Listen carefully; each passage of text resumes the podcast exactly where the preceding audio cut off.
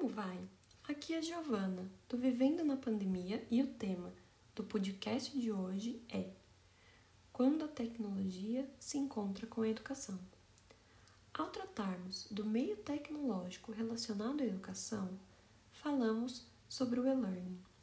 Esse termo, que foi dito pela primeira vez lá em 1998, hoje se tornou imprescindível.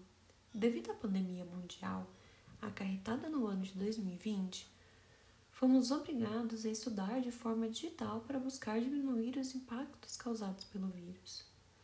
O e-learning em si sempre foi utilizado no mundo todo desde os anos 80, mas é claro que conforme os anos passaram, essa nova maneira de estudo foi se tornando cada vez mais difundida e de fácil acesso, graças à tecnologia que se aprimora cada dia mais. Essa nova maneira de estudos pode ser através de cursos, treinamentos, mentorias e hoje, no Brasil, ela é conhecida como EAD Educação à Distância podendo ser de nível de graduação, tecnológico, pós-graduação, idiomas e cursos livres de capacitação. O termo e-learning pode ser dividido em dois: o e-learning síncrono e o assíncrono. O e-learning síncrono é aquela em tempo real, como lives, videochamadas, aulas por plataformas de vídeo e tantos outros.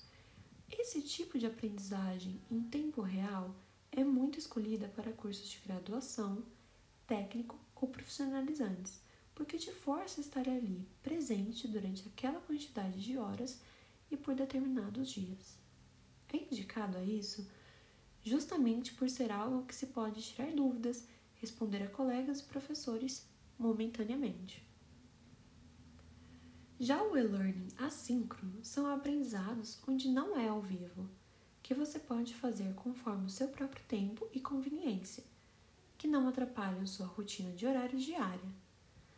Essa forma de aprendizado pode ser via cursos vitalícios, blog, fórum, podcast, e-book, vídeos e, antigamente, por meio de CDs e DVDs.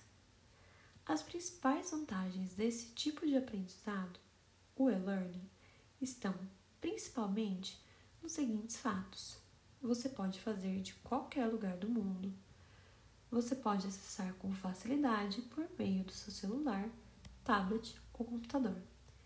Possui um custo-benefício melhor, já que não demandam espaço físico por serem mais acessíveis. Você escolhe ao curso que melhor se adapta, se ele é gravado ou ao vivo, se tem mais vídeos, áudios ou leitura. Normalmente, você possui um feedback imediato de suas atividades de múltipla escolha. E você, já usou o e-learning? Espero que tenha gostado do tema de hoje e até a próxima!